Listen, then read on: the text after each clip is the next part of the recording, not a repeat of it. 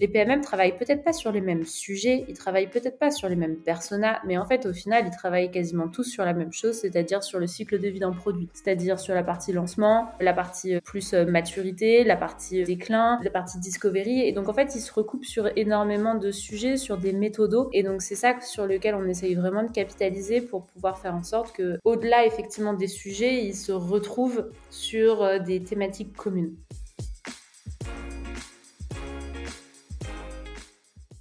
Hello, je suis Carlotta. Bienvenue dans Product Marketing Stories, le podcast qui décrypte les méthodologies, partage des conseils et apprentissages concrets pour rendre compréhensible et accessible le product marketing. Dans cet épisode, Sophie, directrice du product marketing chez Lucas, nous explique comment son équipe est passée de 2 à 12 PMM en 2 ans. Alors j'ai voulu savoir quels ont été les facteurs clés de succès qui lui ont permis de faire croître cette équipe rapidement et de façon saine. Sophie nous partage avec transparence et bienveillance des conseils pour réussir à scaler une équipe de la phase de recrutement à l'onboarding, l'évolution du rôle du PMM pendant ces deux ans pour remonter dans la chaîne de valeur produit, les avantages et désavantages d'avoir un rôle de management transverse et indirect, ces enjeux pour structurer et gérer une équipe de 12 PMM. J'espère que cet épisode vous aidera à faire passer votre équipe PMM à la vitesse supérieure. Bonne écoute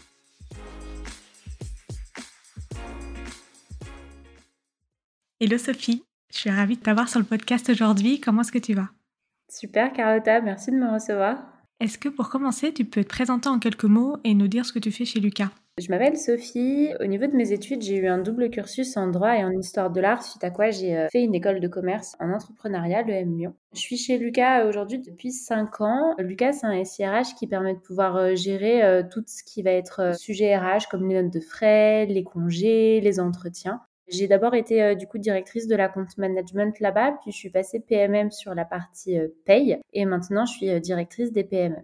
Alors Sophie, tu es là aujourd'hui pour nous partager ton retour d'expérience sur comment gérer l'hypercroissance d'une équipe PMM, pour nous partager tes conseils, tes méthodes et même tes enjeux sur ce sujet. Et c'est vrai que le product marketing, c'est une fonction qui est en pleine expansion en France. De plus en plus d'entreprises euh, cherchent à accroître cette fonction au sein de l'organisation. Alors pour commencer, est-ce que tu peux nous rappeler rapidement le contexte chez Lucas? Qu'est-ce qui a déclenché le besoin de monter une équipe PMM Un peu le point de départ et où est-ce que vous en êtes aujourd'hui? Alors historiquement, le métier de PMM chez Lucas, euh, bah déjà ça s'appelait pas PMM et c'était une mission, c'était un poste qui était centré sur vraiment la partie euh, product launch euh, marketing, donc vraiment le, lancement produit, le, le go to market.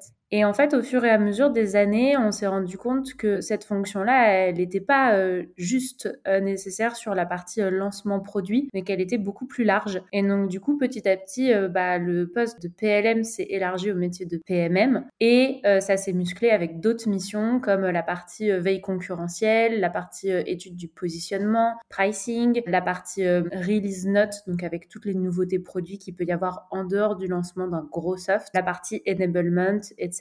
Et donc du coup, initialement, il y avait une personne qui s'occupait de faire la partie launch sur différentes softs à tour de rôle. Et donc rapidement, chaque gamme a souhaité se doter d'un PMM pour pouvoir avoir une personne à temps plein au sein de sa BU. Du coup, ça a été presque un besoin et une demande d'amener du PMM euh, au sein des différents softs. D'ailleurs, si tu peux expliquer ce que c'est qu'un soft et d'une gamme, c'est ça? Exactement. Alors, euh, chez Lucas, on va avoir plusieurs notions. On va avoir la notion de soft et on va avoir après la notion de gamme. Un soft, c'est un ensemble de features qui permettent de résoudre un problème. On aime bien euh, donner l'exemple du tournevis versus le couteau suisse. Pour nous, un soft, ça répond à un problème. Donc, par exemple, on va avoir un soft pour répondre aux besoins de gérer les congés absence des collaborateurs. On va avoir un soft pour gérer la partie des notes de frais, un soft pour gérer le besoin de formation, un soft pour gérer la récupération et l'envoi des rémunérations en paye. Et donc ça, ça permet de pouvoir composer des ensembles, des packages à la carte pour les clients qui ont peut-être besoin du soft A, B et C, mais pas du D. Et donc du coup, ça permet de pouvoir avoir euh, une offre qui est vraiment très modulable derrière. Et du coup, aujourd'hui, vous êtes arrivé à combien de PMM pour euh, combien de soft et par rapport à l'équipe produit aussi Comment est-ce que ça se structure?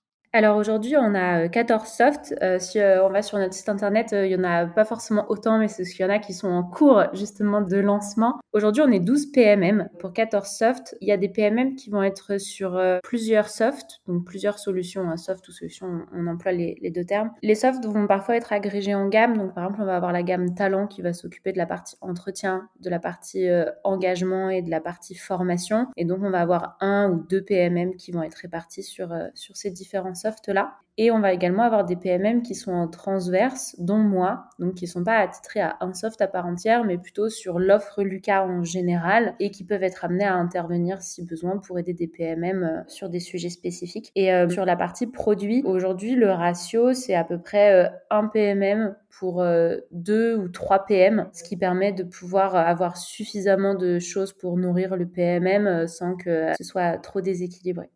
Et est-ce que du coup, l'hypercroissance sur la fonction euh, de ce rôle de PMM, finalement, elle a été voulue. Et est-ce que ça s'est fait au fur et à mesure? Tu disais, bah, il y a eu des besoins, on nous l'a demandé, donc on est venu euh, justement répondre à ce besoin. Est-ce que c'est venu tout d'un coup ou est-ce que vous l'avez fait euh, progressivement? Alors là-dessus, c'est un peu une réponse de Normand, c'est moitié-moitié. Donc en gros, il y avait vraiment une personne qui était à temps plein sur la partie lancement au début. Et en fait, à partir du moment où on s'est rendu compte qu'on avait plusieurs lancements simultanés, on s'est dit, bah ok, en fait, quand il y a ça, elle peut plus rien faire d'autre. Et donc très rapidement, à partir de ce moment-là, on s'est dit euh, bon bah il faut mettre les efforts euh, pour euh, muscler la partie PMM. Et donc il y a eu trois ouvertures de poste en même temps, ce qui représente en soi un gros investissement. Mais à ce moment-là, on pensait que ce serait relativement stable et qu'on pourrait plafonner autour de 5-6 PMM. Et sauf que ça, c'était il y a un an, un an et demi, et que maintenant on est 12 PMM. Donc un petit investissement de départ, qui rapidement euh, s'est montré insuffisant et en fait devant l'impact que pouvaient avoir les PMM, euh, chaque BU rapidement s'est dit bon bah voilà, moi il me faut le mien, voire deux pour que ça puisse être suffisamment complet sur tous les sujets que je listais au début, euh, donc la partie concurrence, enablement, pricing,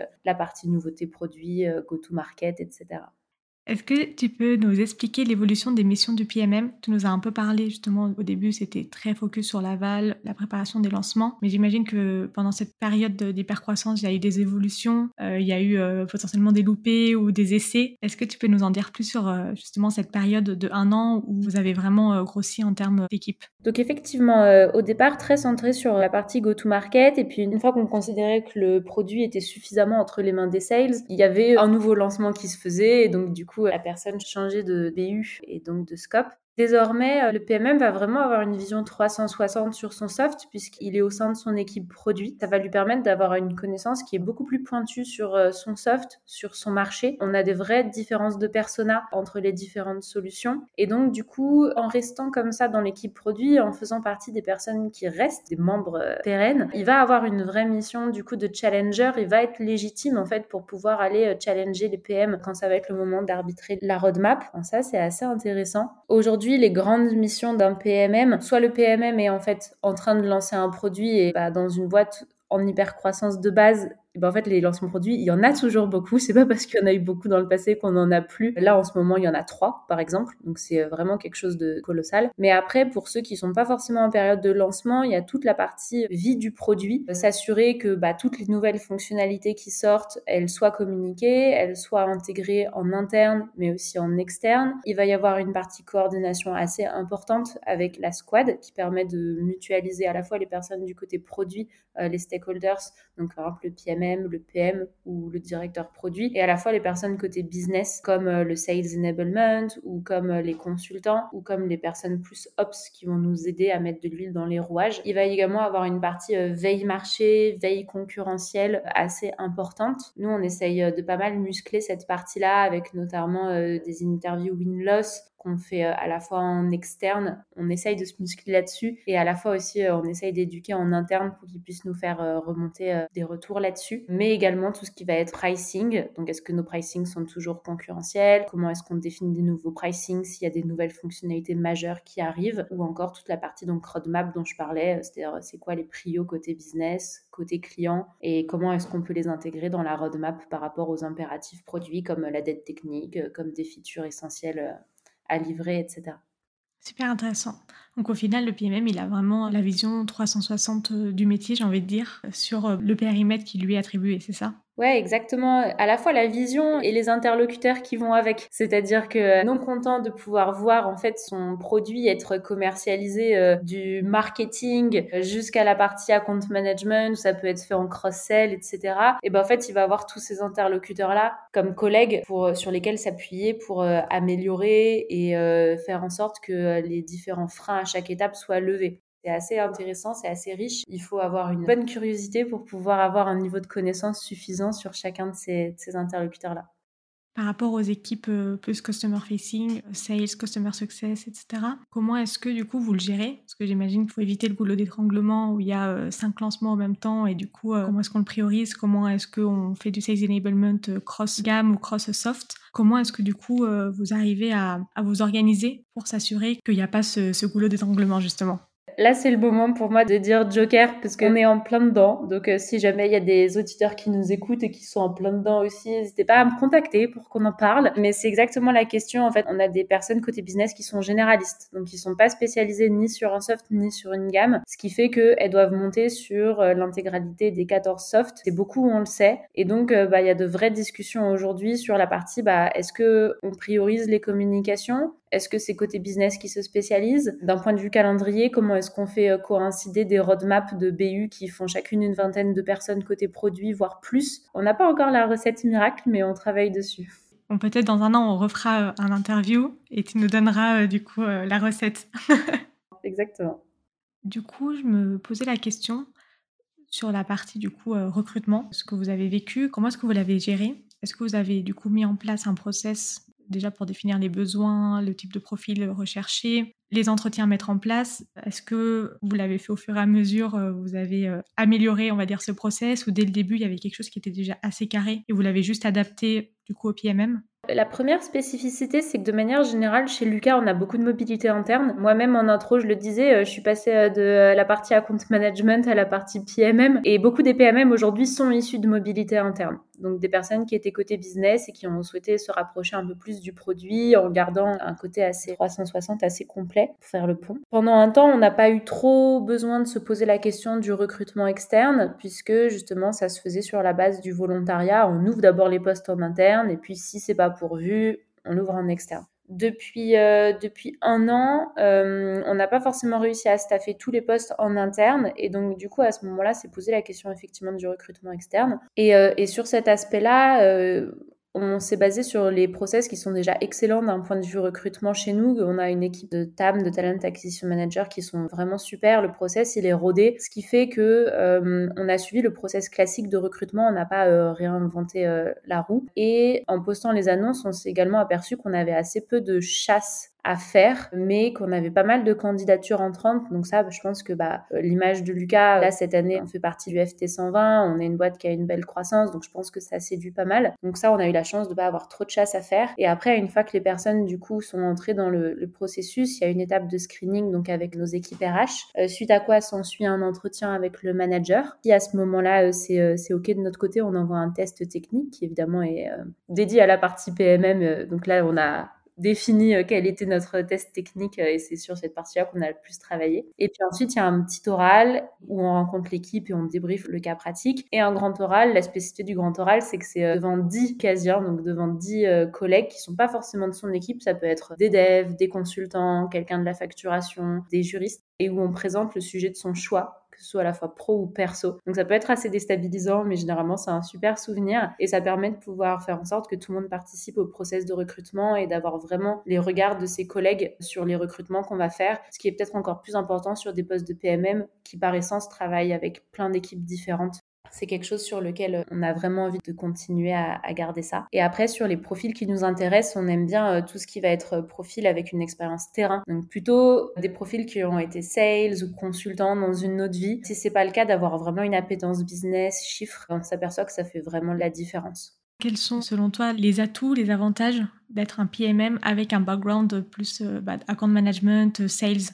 Pour moi, l'avantage indéniable, c'est que quand il y a besoin d'aller sur le terrain, ça fait pas peur. C'est-à-dire qu'en fait, on l'a déjà fait, on sait ce que c'est, il n'y a pas de désacralisation à faire. C'est pas un mythe, ça fait pas peur. On sait comment ça se passe. Et quand on sait que les PMM doivent faire des interviews pour vraiment être bons, avoir une bonne connaissance de leur marché, de leur persona, en fait, s'ils ont peur d'aller sur le terrain, s'ils ont peur de parler aux gens, pour moi, ça c'est vraiment un gros frein. Donc, euh, c'est en ça que la l'appétence business est importante.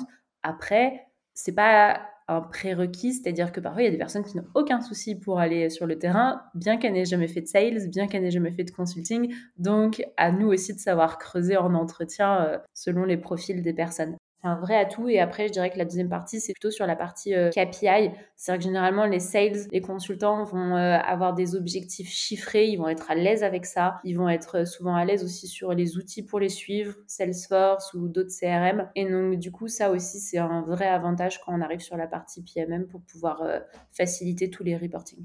Concernant l'onboarding justement des nouveaux arrivants PMM, est-ce que vous avez mis un process en place, un peu une structure de formation? Parce que comme tu disais, vu qu'il y a aussi beaucoup d'internes, il y a quand même un besoin de former sur euh, un peu les fondamentaux de ce que c'est que le product marketing. Est-ce que vous avez mis en place des choses en interne dans ce sens-là ou pas? Dans un premier temps, effectivement, la question de l'onboarding, c'était une question euh, d'abord produit. C'est-à-dire comment est-ce qu'on fait monter en compétence des personnes qui sont issues du business et du business Lucas principalement sur la partie produit? C'est quoi un PM C'est quoi un designer? C'est quoi un lead dev? C'est quoi la roadmap, comment est-ce qu'on organise et comment est-ce qu'on arbitre une roadmap, est-ce qu'il y a des impératifs qu'il faut prendre en compte, comment est-ce qu'on évalue le nombre de jours nécessaires pour développer une feature, etc. Donc c'est d'abord cette montée en compétences-là qui était nécessaire. Et puis en fait, petit à petit, euh, quand on a commencé à recruter en externe, là effectivement, on a eu besoin de mettre en place une vraie trame commune sur la partie euh, PMM et sur la partie business et pas juste sur la partie produit, montée en compétences euh, sur le soft, etc. Et donc du coup, euh, là, ce qu'on s'est dit à ce moment-là, c'est ok, bon ben, c'est quoi les missions du PMM aujourd'hui? Donc ben, on prend la fiche de poste, on regarde aussi dans les faits concrètement qu'est-ce qui vient parfois en plus de la fiche de poste et qui est important. Et on a du coup listé l'intégralité des sujets PMM, que ce soit vraiment euh, plus tourné donc produit ou plus tourné business ou plus tourné euh, peut-être externe. Et on en a fait des mini-blogs de formation qu'on a découpé donc sur neuf semaines, et ce qui fait donc les neuf semaines d'onboarding pour un nouveau PMM. Et après, on s'est également posé entre nous, l'équipe PMM, pour se dire, bon bah voilà, est-ce que sur tel ou tel sujet, il y a des personnes qui sont plus à l'aise dessus? Est-ce qu'il y en a qui sont plus expertes sur la partie sales? Est-ce qu'il y en a qui sont plus expertes sur la partie outillage? Est-ce qu'il y en a qui sont plus expertes sur la partie produit? Pour se répartir en fait les différentes formations entre nous. Ça permet, un, de lisser la charge de travail que représente l'onboarding d'une personne, et je pense que ceux qui onboardent plusieurs personnes par an savent très bien de quoi je parle. Ça permet aussi de pouvoir faire monter en compétence parce qu'il n'y a pas de meilleur exercice que de devoir former quelqu'un. On se doit d'être irréprochable quand on forme des gens. Et après également, ça permet aussi de renforcer l'esprit de corps. Comme ça, un nouveau PMM qui arrive, et ben en fait, il a l'occasion de voir tous les PMM et avec, je dirais, le meilleur d'entre eux sur chaque sujet. Donc c'est quelque chose qui est assez bien. Pour donner des exemples sur la partie connaissance du parcours client de A à Z, bon bah moi ayant euh, été sales un grand nombre d'années, c'est moi qui m'en occupe. À l'inverse, on a un consultant qui est passé PMM, et ben lui, il s'occupe de pouvoir détailler un peu plus la partie consulting, qu'est-ce qui se passe quand le projet est en cours de déploiement, d'activation, qu'est-ce qui se passe au niveau du support, etc. Et on a d'autres personnes qui, euh, à l'inverse, euh, sont très à l'aise sur les outils. Bon, bah là, c'est elles plutôt qui vont aller euh, en parler. Ou fun fact, il y en a qui ont rencontré pas mal de soucis avec certaines thématiques, comme par exemple des thématiques de communication in-app. Et ben c'est ces personnes-là qui vont pouvoir faire le Rex en ayant justement toute l'histoire à raconter derrière de bah, ça c'était compliqué, attention, etc. C'est super ce partage d'infos. Est-ce que vous avez des rituels cross-PMM pour justement assurer le partage d'infos, la cohésion d'équipe? Parce que comme tu disais, euh, si chaque PMM est dans sa euh, squad ou dans sa tribe, bah forcément, euh, il n'y a peut-être pas forcément des liens qui se font tous les jours. Donc comment est-ce que vous arrivez à vraiment créer une cohésion équipe product marketing? Ouais, bien sûr. Il y a trois choses. Déjà, la première chose qui est hyper importante sur laquelle je rebondis, c'est effectivement, euh, chez nous, euh, les PMM sont dans des équipes produits différentes. Donc, c'est un peu ce que je disais au début. Il va y avoir une partie plus euh, gestion des temps et activités, une partie un peu plus finance, une partie un peu plus talent. Et donc, en fait, on peut très vite ne pas trop se parler entre PMM parce qu'on est très pris déjà dans sa propre équipe et dans tous les autres interlocuteurs qu'on a pour parler de sujets divers et variés. Donc, la première chose à avoir en tête, c'est qu'en fait, les PMM travaillent peut-être pas sur les mêmes sujets, ils travaillent peut-être pas sur les mêmes personas, mais en fait, au final, ils travaillent quasiment tous sur la même chose, c'est-à-dire sur le cycle de vie d'un produit, c'est-à-dire sur la partie lancement, la partie euh, plus euh, maturité, la partie euh, déclin, la partie discovery. Et donc, en fait, ils se recoupent sur énormément de sujets, sur des méthodos. Et donc, c'est ça sur lequel on essaye vraiment de capitaliser pour pouvoir faire en sorte que, au-delà effectivement des sujets, ils se retrouvent sur des thématiques communes. Pour ça, du coup, le premier rituel, c'est ce qu'on appelle la, la, guilde. Du coup, ça a lieu toutes les semaines et ça réunit l'intégralité des. Le but, c'est de pouvoir vraiment partager les blocages, pouvoir euh, faire un peu de co-développement, euh, intelligence collective, brainstorming, etc. De pouvoir aussi faire pas mal de Rex. Ça, c'est un format qui est très, très apprécié. Pour donner un exemple, cette semaine, on avait un des PMM qui nous a un retour sur son étude du product market fit sur l'Espagne. En gros, comment est-ce qu'il a mis son soft à l'épreuve du feu pour savoir en Espagne qu'est-ce qu'il fallait adopter, donc sur la partie recrutement, interview d'utilisateurs, etc., etc. Et donc ça, effectivement, c'est quelque chose que pourront réutiliser tous les autres PMM. Donc c'est assez, assez important. C'est vraiment un rituel phare. C'est pour ça que c'est toutes les semaines, une heure. Après, il y a la partie rétrospective. Donc ça, c'est une fois par trimestre. Et le but, c'est de pouvoir se poser donc toujours entre PMM pour identifier ce qui s'est bien et ce qui s'est moins bien passé sur le trimestre pour faire émerger un sujet qu'on peut adresser sur le trimestre suivant. Donc le but c'est pas que ce soit trop gros, ça reste quand même de l'ordre euh, alors c'est pas de la quick win non plus mais c'est peut-être entre les deux. T'aurais un exemple? Euh, ouais, bah là, par exemple, sur ce trimestre-là, c'est ce que euh, je disais tout à l'heure, on se pose sur le sujet des calendriers, comment faire en sorte qu'on ne se cannibalise pas entre PMM, que les lancements n'arrivent pas en même temps. Mais ça, c'est déjà un énorme sujet. Du coup, on a choisi l'étape déjà d'en dessous, de se dire, bon bah déjà, en fait, de quoi on parle quand on parle de problématiques de calendrier? Est-ce qu'il y a d'autres calendriers qui posent souci, par exemple Est-ce que euh, la communication auprès de nos clients, il y a également ce sujet-là. Est-ce que d'un point de vue campagne marketing, ça peut être également le cas? Donc déjà, en fait, de lister toutes les problématiques de calendrier qu'on peut avoir pour ensuite se poser vraiment la question de la solution et pas trop vite partir bille en tête en disant ok bon, on va faire ça alors qu'en fait peut-être qu'on exclut toute une partie des problèmes. Et après, la dernière chose, c'est l'off-site. Ça, je suis un peu obligée d'en parler parce que j'ai juré de mon sang, on en ferait un. En fait, c'est euh, une ou deux journées de travail en dehors des bureaux qui nous permettent de pouvoir travailler euh, bah, tous ensemble sur des pour le coup vraiment grosses problématiques et de sortir de ces deux jours avec un vrai rendu, un livrable. Et évidemment, euh, si ça se fait dans une maison qui est sympa, avec un peu de soleil, etc., bah, c'est encore mieux. Et donc ça, on va regarder pour pouvoir en organiser un dans les prochains mois. Et la rétro, ça dure combien de temps du coup? C'est une heure aussi. La première demi-heure, voire même plutôt les 20 premières minutes, c'est le moment où on peut faire un peu les plus et les moins sous forme de post-it euh, vert et de post-it rouge. Ensuite, euh, il y a la partie regroupement des post-it. Donc, euh, ok, bah toi tu dis ça, ça va un peu avec ce que je dis ici. Et on fait vraiment émerger des grosses boules de sujets. Et après, il y a une partie vote où on décide de se focaliser sur une de ces boules-là, sans pour autant exclure les autres. Mais en tout cas, l'objectif commun du trimestre, ce sera un des tas de post-it qui aura été formé.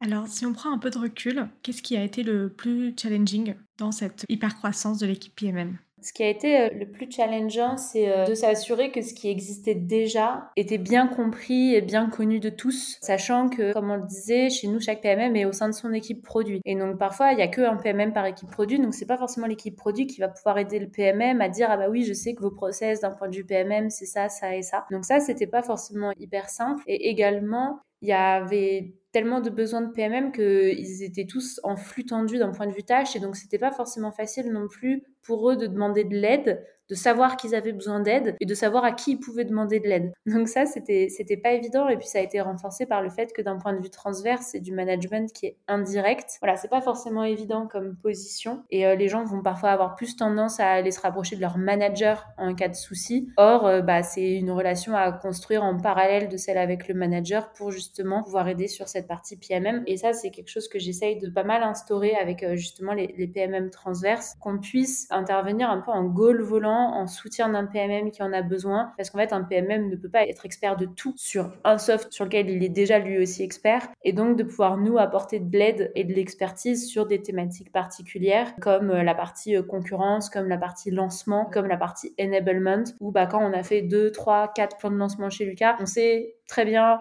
quels sont un peu les paniers de crabes qu'il peut y avoir et donc on peut aider le PMM à éviter de tomber euh, à l'intérieur.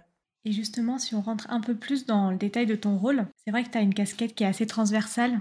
Tu es très focus du coup sur la partie process, management, coaching, PMM. Est-ce que tu pourrais nous dire, euh, selon toi, les principaux avantages, désavantages d'avoir ce type de rôle? Sur les avantages, je dirais qu'il y en a deux. Il y a déjà l'avantage pour euh, mes interlocuteurs. Donc, c'est mes interlocuteurs, ça va être bah, les PMM évidemment, mais ça va être aussi euh, les managers de PMM. Donc, ça va être de pouvoir euh, vraiment faciliter les échanges avec un interlocuteur unique. J'ai pas parlé dans les interlocuteurs des interlocuteurs côté business, mais évidemment toute la partie enablement, ops, plutôt que d'aller parler à 12 PMM, eh ben, ils vont parler à 1. Et donc ça, déjà, ça facilite quand même grandement la vie. Euh, surtout que chaque équipe produit a vraiment sa manière de s'organiser. C'est un peu en mode euh, startup dans la scale-up et donc avec des process qui peuvent être différents. Donc vraiment une personne, un interlocuteur précis, ça c'est quand même vraiment pratique. C'est également pratique pour la partie euh, manager de PMM quand euh, vient le moment des évaluations, bah, de pouvoir savoir qu'est-ce qui se fait ailleurs, même également pour la partie recrutement, de pouvoir savoir quel est le niveau de standard attendu, c'est quand même vachement utile pour pouvoir prendre des décisions. Après, le deuxième avantage, c'est très égoïste, mais c'est pour moi, c'est-à-dire que sur la partie account management dans, mon ancien poste chez Lucas, j'avais déjà cette vision un peu 360 où en fait on navigue entre la partie acquisition, la partie fidélisation, euh, la partie euh, produit, etc. Bah là en fait je retrouve un peu ça, c'est-à-dire le fait d'être au centre du réacteur et d'être vraiment genre au milieu entre la partie business et la partie produit et c'est hyper hyper riche, hyper intéressant. Ça va très vite, faut pas avoir peur d'être décoiffé, mais moi c'est ça qui me drive. Après il y a un désavantage de cette fonction transverse quand même et par désavantage en fait j'entends plus un point d'attention, c'est-à-dire que c'est quelque chose sur lequel il faut jamais relâcher, c'est le fait que c'est du management indirect. Donc ça veut dire que bah, parfois il faut redoubler de communication et de sens, il faut vraiment insuffler du sens, de la vision et il faut également prendre en compte les impératifs qu'il peut y avoir au niveau de chaque équipe produit. Est-ce que telle équipe produit, elle est en sous-char, enfin elle est en sous-effectif? Est-ce qu'ils ont des gros lancements en cours? Et ça, il faut le prendre en compte voilà quand on travaille avec euh, des personnes comme ça. Et pour ça, il n'y a pas de secret, il faut développer beaucoup de confiance et d'exemplarité et euh, être là quand il faut. Et puis après, euh, j'ai envie de dire, c'est un cercle vertueux qui se, qui se met en place. Quoi. Pour terminer, selon toi aujourd'hui, quel est ton enjeu actuel concernant la croissance et ou le management de, de cette équipe? L'enjeu principal pour moi, c'est que les PMM euh, réussissent à prendre suffisamment de hauteur sur leurs solutions et leur marché. Quand on est dans une boîte qui grossit très vite, le risque, en fait, c'est que le PMM ne fasse que de la communication de feature. C'est-à-dire qu'en fait, euh, il a à peine fini de communiquer sur euh, la dernière qu'il est déjà en train de préparer la communication de la prochaine. Et donc, pour moi, le risque, c'est d'être trop concentré sur la partie enablement, de rédiger des contenus sans se poser la question de l'adoption de ces contenus, de l'utilisation de ces contenus. Et ça, euh, de réussir à trouver le bon niveau de prise de hauteur, c'est vraiment l'enjeu crucial. On fait jamais, je pense, assez de veille concurrentielle, d'interview utilisateur. Je, je connais pas une seule personne qui est satisfaite vraiment du temps qu'elle euh, consacre à ces parties-là. Mais en fait, si c'est pas le PMM qui le fait, cette analyse de positionnement, de pricing, personne ne le fait. Donc il ne s'agit pas de déléguer la partie enablement parce que c'est le PMM qui connaît le mieux, euh, je dirais, le concentré de son produit, le concentré des nouvelles features. Le côté business, ils peuvent pas l'inventer, mais il faut trouver ce juste milieu pour que le PMM garde quand même une bande passante pour faire toute cette veille externe qui est essentielle et euh, sans laquelle en fait le produit va, va droit dans le mur si jamais c'est pas c'est pas fait. Et si tu as un conseil à donner ou une erreur à ne pas faire pour euh, des entreprises qui justement souhaitent faire grossir leur équipe IMM, qu'est-ce que ce serait? Une des parties sur lesquelles on s'est un peu cassé les dents, c'est la grille de compétences. Je le disais au début, euh, pour nous, en fait, euh, à un moment PMM avec 4-5, on pouvait tourner. Et donc, du coup, on n'a pas forcément appliqué ce qui existait déjà d'un point de vue RH au global chez Lucas, avec les différents paliers pour monter en compétences, etc. Donc, type euh, junior, confirmé, senior, manager, etc. Et en fait, on s'en est mordu les doigts parce que l'équipe a grossi tellement vite que du coup notre grille de compétences n'était pas adaptée. Et si on avait utilisé d'ores et déjà ce qui existait d'un point de vue RH et ce qui était donc pas très compliqué euh, à adapter, tu faisais de faire un, copier-coller, et eh ben on aurait été beaucoup moins embêté qu'on a pu l'être à un moment. Donc euh, ouais, mon conseil c'est euh, s'il existe déjà des choses, des process RH en interne, surtout dans une boîte qui grossit vite, les appliquer et ne pas par par simple pensée que l'équipe sera peut-être petite ou quoi que ce soit les exclure ça peut causer des petits couacs en cas d'hypercroissance d'une équipe. Merci beaucoup Sophie pour euh, ce partage d'expérience. C'est un sujet qui est passionnant. Si ça te va, on passe euh, aux trois dernières questions de la fin. Allez. Alors, quelle est la prochaine personne ou le prochain sujet que tu aimerais écouter sur ce podcast? Alors j'ai vu qu'elle était intervenue sur LinkedIn récemment. C'est Mélanie Rolick que j'aimerais euh, qu'on écoute sur euh, sur ce podcast. Euh, c'est donc du coup la première PMM. Alors elle n'avait pas forcément ce, ce titre-là au tout, tout, tout début, mais c'est la première PMM chez Lucas. C'est elle qui a travaillé sur énormément de go-to-market dans la boîte. J'ai du coup travaillé main dans la main avec elle sur la partie account management pour toutes les parties bêta, etc. Et depuis elle a vu pas mal d'autres structures. Donc je pense que sur le sujet comment on lance un produit, elle a pas mal de, choses à dire. Je prends note. Est-ce que tu aurais un livre ou une ressource que tu recommandes? Du coup, moi, quand je suis passée PMM, j'ai suivi une formation euh, au sein de la Product Marketing Alliance qui m'a pas mal plu, notamment en fait sur le côté euh, assez américain et là-dessus, bah, ça rejoint le podcast que tu avais avec euh, Mathieu Segui, mais sur le fait qu'ils ont une vision assez différente de la nôtre, ou en tout cas, je dirais plus mature et peut-être un peu plus complète. Et, et du coup, leur site est assez riche et leur newsletter également. Ils font pas mal d'articles de blog qui permettent d'ouvrir les chakras sur sur ce sujet-là. Et euh, quand je parlais justement de prise de hauteur du PMM et de pouvoir vraiment travailler sur des sujets euh, plus macro, concurrence, marché, et eh ben eux sont assez bons pour pouvoir donner des idées là-dessus. Donc euh, ouais, allez voir sur le site de la Product Marketing Alliance, c'est assez assez complet. Et où est-ce que les auditeurs peuvent te contacter pour te remercier ou justement te poser une question, te donner euh, des conseils sur les enjeux dont on a évoqué? Eh ben sur LinkedIn, c'est très bien. Après, euh, s'il y en a qui sont motivés, euh, moi je suis en full remote depuis Cognac, en Charente. Donc si jamais il y en a qui sont de passage dans le coin, eh ben n'hésitez pas, je suis disponible pour un café. Trop bien. Bah, écoute, merci encore Sophie. Je pense que cet entretien va beaucoup aider des entreprises qui veulent justement structurer le pôle PMM. C'est génial. Donc encore merci. Avec plaisir. À bientôt. À bientôt. Merci d'avoir écouté cet épisode jusqu'au bout. Si l'épisode t'a plu, n'hésite pas à le partager sur LinkedIn en me taguant. Tu peux aussi me soutenir en laissant un avis 5 étoiles sur Apple Podcast et me laisser un commentaire. Ton aide est précieuse pour m'aider à faire connaître Product Marketing Stories et aussi m'encourager à créer davantage de contenu. Alors merci